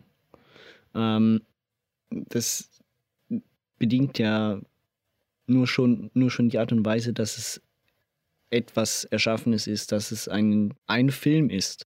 Um aber zurückzukehren auf das, was wir vorher mal gesagt haben, ist natürlich, es gibt Filme, die eignen sich besser zum Kritisieren und es gibt Filme, bei denen vielleicht eine Kri- Kritik nicht unbedingt sehr sinnvoll ist ähm, oder bei denen eine Kritik sehr kreativ sein müsste, damit sie überhaupt einen Mehrwert kriegt. Sagen wir es so. Aber dann ist die Kritik an sich schon, und da sind wir wieder bei Punkt, ist die Kritik an sich vielleicht einfach auch lesenswert, aber der Film selber äh, oder aber das, was sie über den eigentlichen Film bewertet, vielleicht gar nicht so relevant. Also es ist, ich, ich gebe dir recht, eine Kritik natürlich über einen Film wie Game Night ist weniger dankbar darüber zu schreiben, als wenn du eine Kritik über Filme wie, was fällt mir, keine Ahnung, äh, wie Nomadland oder Minari, um jetzt äh, aktuelle Beispiele zu nennen, die natürlich auch einen gewissen gesellschaftlichen, sozialen Aspekt drin haben und eine, eine Kritik an sich, an das System. Also du kannst dich natürlich da darauf direkt einlassen. Ich meine, bei Game Night wird das schon schwieriger. Trotzdem kannst du ein, eine gewisse Symptomatisierung auch da vollziehen. Wie, frag mich jetzt nicht. Da müsste ich mir. Das hätte ich jetzt gerne gehört aus dem Stegreif. Da wäre ich gespannt gewesen. Aber, aber, aber ich könnte. Ja, man könnte. Man, nee, jetzt, jetzt würde ich Bullshit reden. Aber ähm, du kannst natürlich auch da eine Kritik darüber schreiben, wie äh, zum Beispiel die. Der. Ach, vergiss es. Ich probiere es gar nicht erst. Also. ähm, aber das sind natürlich auch Unterhaltungsfilme. Da sind wir vielleicht auch bei dem Punkt, oder Unterhaltungsfilme per se zu kritisieren, macht vielleicht nicht immer ganz so viel Sinn. Ja, die Da kriegen ja auch recht. Bewertung. Die kriegen ja kriegen- auch Bewertung. Die die kriegen krieg- dieselbe Bewertung, die kriegen dieselbe, dieselbe Behandlung wie, wie gute Filme. Aber jetzt um guck es mal, jetzt genau- mal ganz provokativ zu sagen. So, und jetzt, und jetzt, jetzt sind wir genau bei dem Punkt, den ja der Herr Rohrbach? Rohrbach, den der Herr Rohrbach anspricht und den dann Herr Bayer wieder aufnimmt und ihm Kontra gibt. Ich habe den Text, ich habe ja auch deinen Text gelesen, ich habe ihn nicht nur gehört. Ähm, und er, er bespricht, er spricht ja dann davon, dass ein Film, der so schlecht, also der, der, der durch die Kritiker, also wie das Parfüm, der von den Kritikern zerrissen wird, per se, dann überhaupt so erfolgreich sein kann. Und 5, was waren es? Irgendwie 5,8 Millionen am ersten Wochenende einspielen kann. Fünfeinhalb. Ähm, 5,5 Ganz am Ende. oder? Und ähm, als ich das gelesen habe, ist mir direkt auch schon aufgefallen, dass sich der Herr Rohrbach hier nicht unbedingt widerspricht, aber dass er sich mehr oder weniger der Kritik an den Kritikern mehr oder weniger, dass, dass das irrelevant wird, weil er zeigt genau auf, was Kritiker nämlich machen und was Kritiker nicht machen. Das heißt, wenn du ähm, bei, einem, bei einem Buch, bei einer Buchverfilmung wie das Parfüm, und das sagt ja dann auch der Herr Bayer, ähm, bei einer Buchverfilmung wie das Parfüm, das eins der meistgelesenen deutschen Bücher ist, was wahrscheinlich jedes fünfte Kind in Deutschland und ähm, vielleicht jedes zehnte in der Schweiz ähm, während seiner Sekundarschulzeit oder Realschulzeit lesen muss. Ja, wir haben es an der Kanti gelesen. Oder an der Kanti liest, ist für mich gar nicht die Frage, dass der Film schlussendlich sehr wahrscheinlich gut einspielen wird. Weil du hast ja eine riesen, eine riesen Basis an Leuten, die die eigentliche Materie des Filmes ja schon kennt und sich und wahrscheinlich das Buch auch gut fand. Plus natürlich die ganzen Schulklassen, die da alle zusammen reinmarschiert sind. Genau, oder? Und die ganzen Schulklassen und so weiter und so fort. Das heißt, da ist gar keine Frage. Der Kritiker kann dann auch eine 1 von 5 geben. Das interessiert den eigentlichen Kinogänger vermutlich gar nicht. Weil der normale Kinogänger, und das haben wir ja gerade gesagt, der liest keine Kinokritiken im Normalfall. Ja. Oder? Weiß ich nicht. Ich bin kein normaler Kinogänger. das ist immer das Schwierige, oder? Ich kann mich da nicht hineinversetzen in jemanden, der nur den Trailer sieht vom nächsten Action-Blockbuster und sagt, den muss ich unbedingt gucken.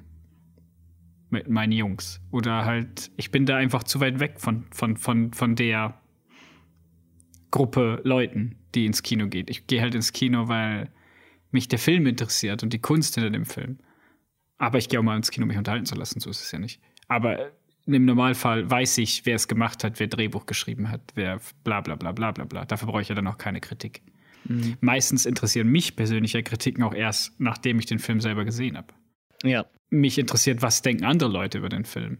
Und ich möchte mich auch nicht von vorhinein vereinnehmen lassen.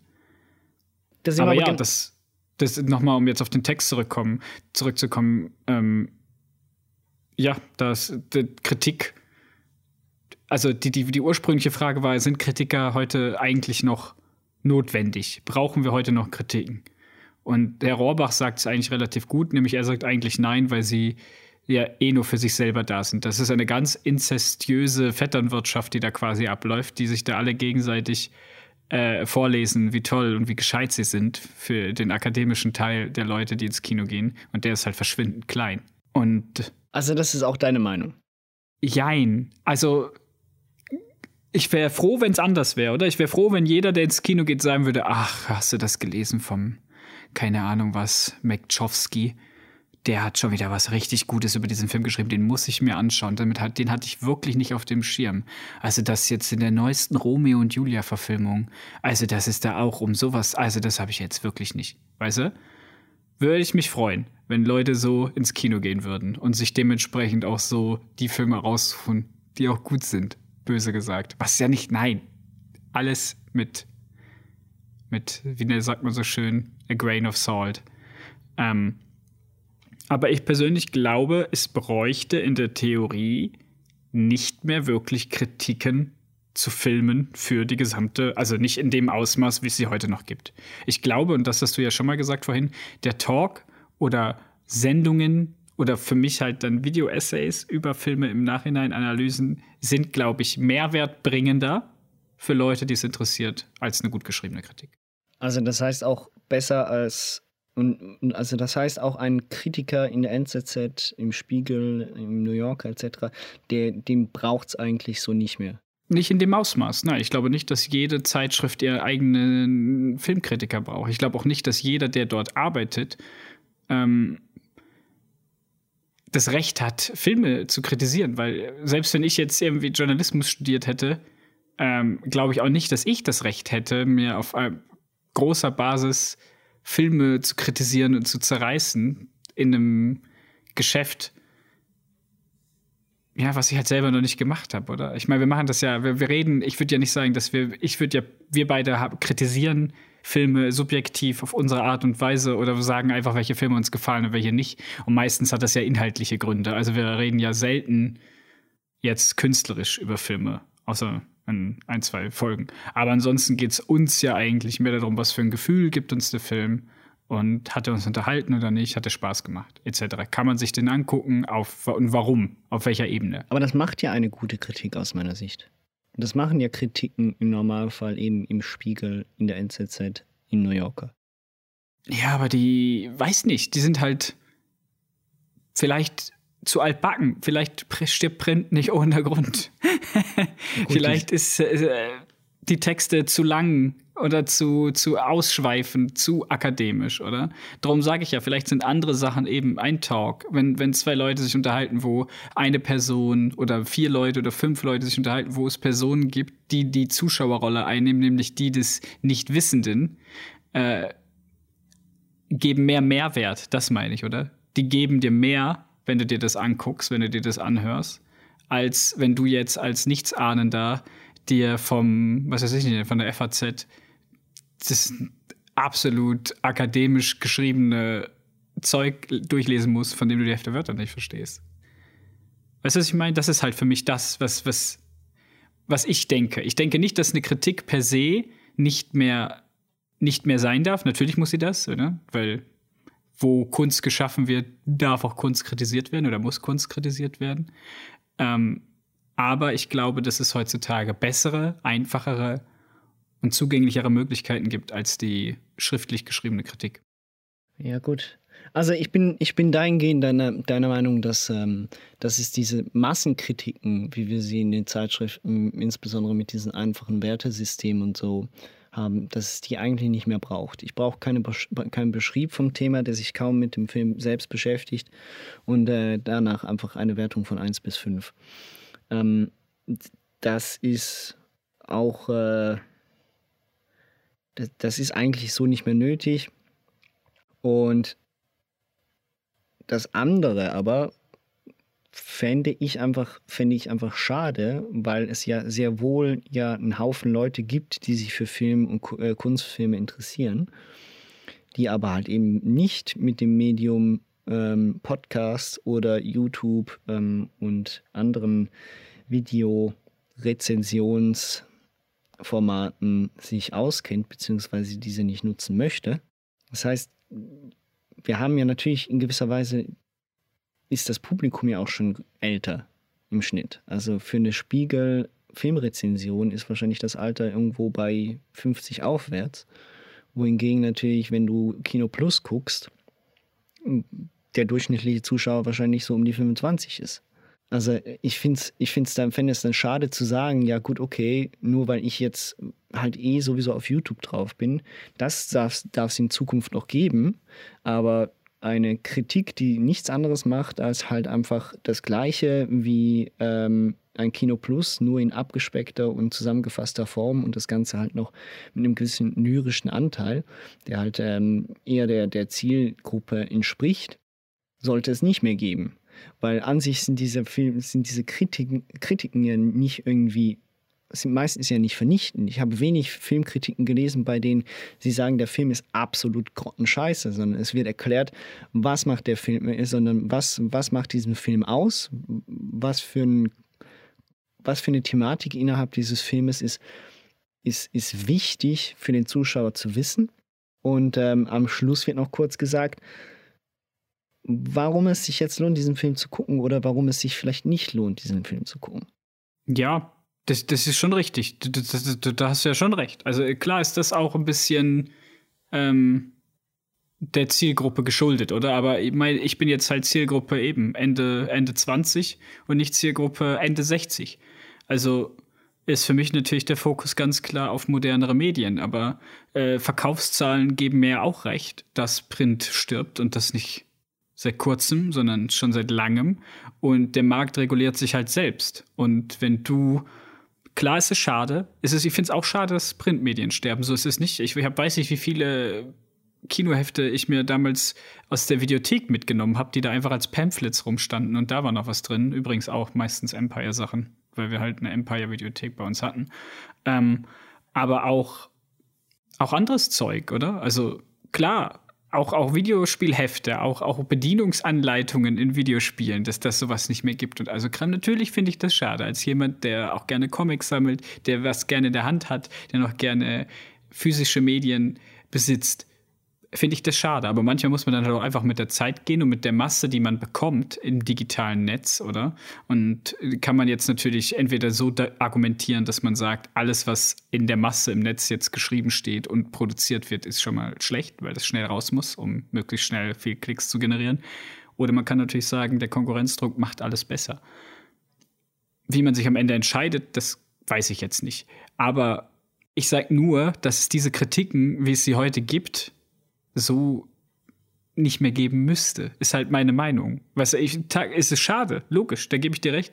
Aber ich lese mir doch keine, ich lese mir doch keine drei Seiten mehr durch über, über eine Sache, die ich mir lieber anhören kann, ja. wo ich zwei Leute sehe, die sich unterhalten wo ich nochmal einen Einspieler habe, der mir das auch nochmal mit Beispielen vernünftig erklären kann und ich mir nicht vorstellen muss, wie der Film war oder den Film schon mal vorher gesehen haben muss, oder? Ich meine, die Einstiegshürde ist viel kleiner, das meine ich. Wenn wir schon darüber geredet haben, dass Kritiken mehr für ein Publikum sind, was sich auch für Kino interessiert, ist es doch gerade gut, dass es auch die Medien gibt, die versuchen, Leute, die eigentlich nicht sich sowas angucken wollen, abzugreifen. Und ja, zu sagen, gut. hey, guckt euch doch mal an und jetzt seht mal, was man eigentlich machen kann im Film.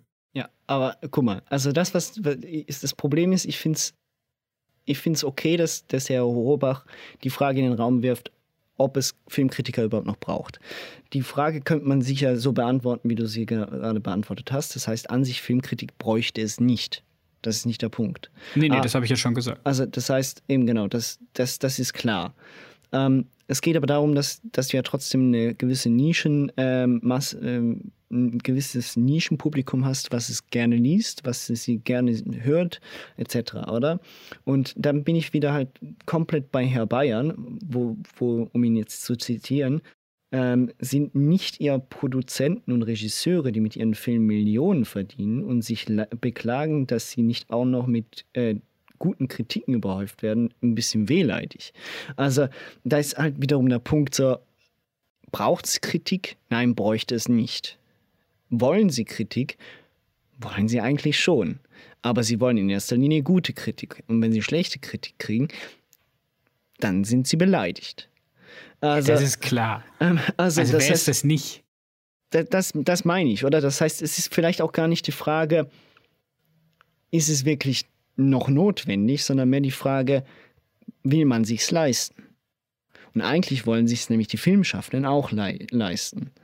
Das Problem ist, dass da halt immer mehr ein bisschen der Einheitsbrei passiert, wo wir halt gesagt haben, oder sind es noch wertvolle Kritiken, wenn du da einen ähm, Autor, einen Journalisten dahinter hast, der eigentlich mehr oder weniger bestochen wurde, in Anführungszeichen.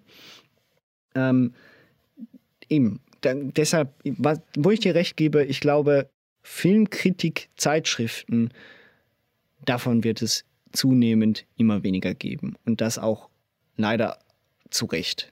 Es ist halt einfach nicht mehr zeitgemäß. Es ist wirklich nicht mehr zeitgemäß.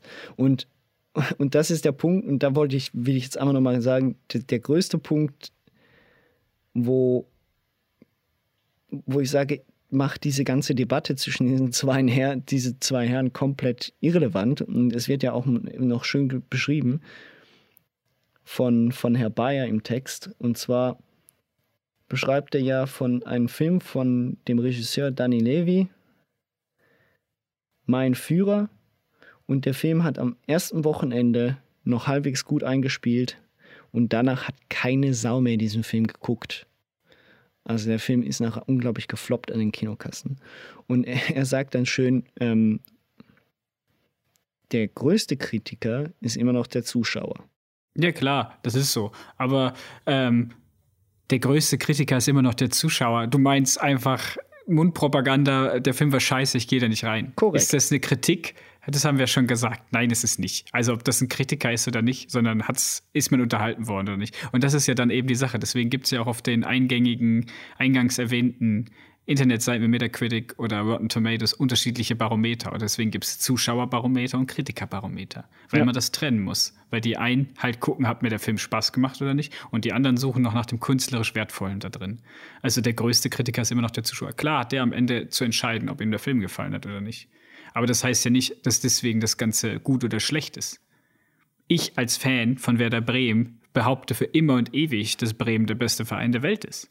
Aber ist es das auch wirklich, nur weil ich das als Fan sage? Oder müssten dann nicht Zahlen und Fakten was anderes sagen? Weißt du, was ich meine? Ja. Jeder Fan sagt das. Am Ende, am Ende bestimmen die Zuschauer. Ja, komm.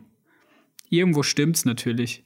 Aber wenn wir von Kritik reden und künstlerisch wertvollen Aspekten, dann sind auch wir beide wahrscheinlich meilenweit davon entfernt, Filme vernünftig kritisieren zu dürfen. Ja, aber es ist, es ist so. Aber Ja, dann, natürlich. dann ist wiederum die Frage, eben, ich meine, wenn du, wenn du selber Filme produzierst und Filme machst und damit Millionen verdienst, ja, oder halt auch muss nicht. man, muss man dann Filmkritiker überhaupt so ernst nehmen? das ist wäre der Michael Bay Approach. Ja. Genau, oder? Mir doch egal, was die anderen sagen. Ich mache meine Filme, wie ich sie will. Das ist ja schon sowieso ein künstlerischer Anspruch, der so sein sollte. Das habe ich jetzt Michael Bay mit künstlerischem Anspruch in einem Satz erwähnt habe. Tut mir leid für alle Leute, die das gehört haben. Aber das macht eigentlich eine Michael Bay, und das sage ich jetzt mal wirklich objektiv, eigentlich auch aus. Dass der sich nämlich sagt, ich scheiß auf die Dinger, auf die Leute, ich mache Geld, ich bin erfolgreich damit, die Leute lieben das, was ich sehe. Ja. Nur weil Kritiker das nicht lieben, ist es mir doch egal. Ich mache meine Filme, wie ich sie gerne sehen würde. Genau. Und das ist ja eigentlich was sehr Löbliches an einem Künstler, dass er nicht auf die breite Masse hört. Ob der jetzt damit erfolgreich ist oder ob man jetzt damit erfolgreich ist, wie ein Michael Bay, oder ob man damit jetzt halt weniger erfolgreich ist, wie zum Beispiel ein ähm, von, wie heißt er? Welcher Film? Zum Beispiel The House That Jack Built von Trier, wie ein Ah, Lars, von, Lars Trier, von Trier, ja, ja. der ja einen Kult hat, aber wahrscheinlich nicht sehr erfolgreich ist mit seinen Filmen.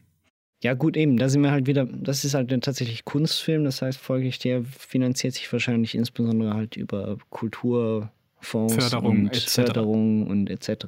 Das heißt, der wird schon genug Geld verdienen. Ja, ja, das, darum geht's mir nicht. Aber mir geht's ja darum, um zu sagen, beide haben ja denselben künstlerischen Anspruch in ihrer Art und Weise, dass sie sagen, ich mach's, wie ich will. Ja, Nur der eine hat halt Erfolg damit und der andere halt eher weniger. Und drum ist das ja, was auch der Rohrbach sagt, dann eigentlich erstmal löblich, dass er sagt, eigentlich ist es ja egal. Oder du, nee, das hat er ja nicht gesagt. Aber was du jetzt gesagt hattest, so meinte ich, dass du gesagt hattest, eigentlich müsste es sie nicht interessieren. und das sie auch stimmt. nicht interessieren. Müsste sie auch nicht. Aber sie wollen sich halt selber, sie wollen halt nochmal die Bestätigung von Leuten, die genau gleich ticken wie sie, oder? Weil Filmkritiker, also und auch wir beide, oder? Ja. Sind ja Leute, die gerne Filme schauen und gerne sagen, Mann, das war richtig gut, weil man sich ja doch irgendwo in einer Gruppe zugehörig fühlen will. Ja. Und ich glaube, das ist so mehr so ein soziales Ding eigentlich, dass du einfach das Lob haben willst von Leuten, wo du weißt, die haben Ahnung. Ja. Und wenn du das halt nicht kriegst, bist du halt angepisst, weil du denkst, wie? Aber ich habe mir doch Mühe gegeben, was soll denn das? Ja, dann bist du Uwe Boll. Dann bist du Uwe Boll und sagst, fuck you Hollywood, I'm out. Den könnten wir noch reinschneiden. Das machen wir auch. And that was my third campaign now uh, after Postal 2 failed, after Indiegogo for Rampage 3 failed, and now Kickstarter failed too. And uh, basically, my message is fuck yourself because that is so fucking absurd. What retarded amateur idiots collecting money on that absurd website, you know? Ja, aber das ist eigentlich mehr oder weniger auch, es ist, äh, macht die ganze Diskussion mehr oder weniger auch ein bisschen überflüssig, aber es, es ist trotzdem interessant, sich damit zu beschäftigen mal. Ähm, aber ich merke es an meinem eigenen Verhalten. Also ich meine, ich rede mittlerweile viel lieber über Filme. Und Als dass du sie guckst. Als nein, ja, das nein, das nicht, das vielleicht nicht. Aber als dass ich mir ähm, noch Kritiken dazu lese oder anhöre. Also das heißt, ich bilde mir lieber eine eigene Meinung zu dem Film, den ich geguckt habe, ähm, in einem Diskurs, als dass ich mir von jemandem anhöre, warum er gut ist oder halt nicht gut ist. Ja, aber das hat ja bei, bei dir und mir jetzt auch damit zu tun, dass wir auch schon einiges gesehen haben und halt das, was sonst eine Kritik nämlich macht, nämlich Quervergleiche ziehen, selber ziehen können. Oder? Also du Absolut. hast ja schon, wir haben ja schon eine gewisse Grundlage, dass wir sagen können, was uns gefällt und warum uns was gefällt, dass wir da jetzt nicht noch einen äußeren Input brauchen. Ich lese zum Beispiel nämlich eigentlich doch ganz gerne Kritiken, die eben entgegengesetzt meiner Richtung sind, um dann darauf eine Diskussion aufzubauen Ja. Weil ich für selber nicht drauf gekommen wäre, dass jemand so denken könnte darüber. Ja, das ist eigentlich Ganz, ganz naiv gesagt, ja, ja. Man fängt an, man fängt an, sich eben konträre Meinungen zu holen, äh, weil man natürlich seinen eigenen Horizont schon so weit geöffnet hat gegenüber dem Ja, weil man auch ein Thema. bisschen streitlustig ist. Das gehört auch noch dazu. Ich glaube, nein, ich glaube, Kritiker kannst du nicht werden, wenn du nicht eine gewisse Streitlust hast. Ja, das stimmt. Stell dir vor, du wärst nicht streitlustig und würdest alles gut finden. Ja, das gibt es ja leider allzu häufig mittlerweile. Die Leute, Ja. die jedem zweiten Film fünf Sterne geben. Ich kann ja sagen, dass ich, glaube ich, in meinem ganzen Leben nur acht Filmen fünf gegeben habe. Wow. Ja, habe ich Mhm. vielleicht ein paar mehr, aber Nein, ich habe tatsächlich nur so wenig. Und davon sind drei die Herr der Ringe-Filme. ja, ich weiß nicht, ob ich die zwei Tümer fünf Sterne geben würde. Ja, aber selbst, das ist ein Film. Das gehört für mich alles zusammen. Ja, aber folglich hast du ja nur fünf, äh, nur sechs Filmen fünf Sterne gegeben. Praktisch, ja. Ich wüsste gar nicht, welche das sind. Ich glaube, Pans Labyrinth ist noch mit dabei. Und dann. Ja, müsste ich mal gucken. Ich glaube, ich müsste da mal wieder durchsortieren. Ich müsste auch mal wieder sortieren, stimmt. Ja, gut. Aber ja, Dann machen wir das nämlich auch jetzt. Genau. Scheiß, auf, Scheiß auf Kritiker. Ich gehe wieder mal selbst kritisieren. genau. Also ich schreibe jetzt noch meine 3000 Kritiken schnell, damit ich die los bin, weil das ist so einfach von der Hand geschrieben, das kann ja jeder. Man muss mal anfangen, einfach eben vier Wort Kritiken zu schreiben. Haiku-Kritiken. Haiku, das wäre das wär nicht schlecht. Gut, also nächstes Mal ähm, Haiku-Kritiken. Besten fünf, die Top 50 Haiku-Kritiken. Nummer 47 wird euch umhauen. Schrecklich, diese Videos. Es gibt, by the way, es gibt wirklich sehr wenig gute Filmkritiker auf YouTube, ist mir aufgefallen. Das ist so, das ist so. Und die, die es gut gemacht haben, die sind jetzt nicht mehr da. Zum Ja. Beispiel Captain Christian oder wie heißt der? Ja, Captain Christian ist das, glaube ich. Kann ich euch nur empfehlen. YouTube Captain Christian, super gute Sachen. Viel über Animation, ein bisschen was über Musik. Aber guter Mann. Ja. Ja, gut, dann ähm, würde ich sagen, haben wir Filmkritiken mal so weit durch, ne? Ja, also Fazit unserer Filmkritik ist ja eigentlich, dass äh, Filmkritiken ganz schlecht sind und wir Filmkritiken jetzt verrissen haben. Eins von fünf würde ich nicht nochmal machen. Mhm. Ich gebe bei Filmkritiken eine eineinhalb von zehn, ähm, weil langweilig. Ja, war auch Montag. Genau, war Montag. ne, gut. Also, dann danke dir, Nikolai. Danke dir, Konstantin. Ja, und dann tschüss. Ade mit der Hand.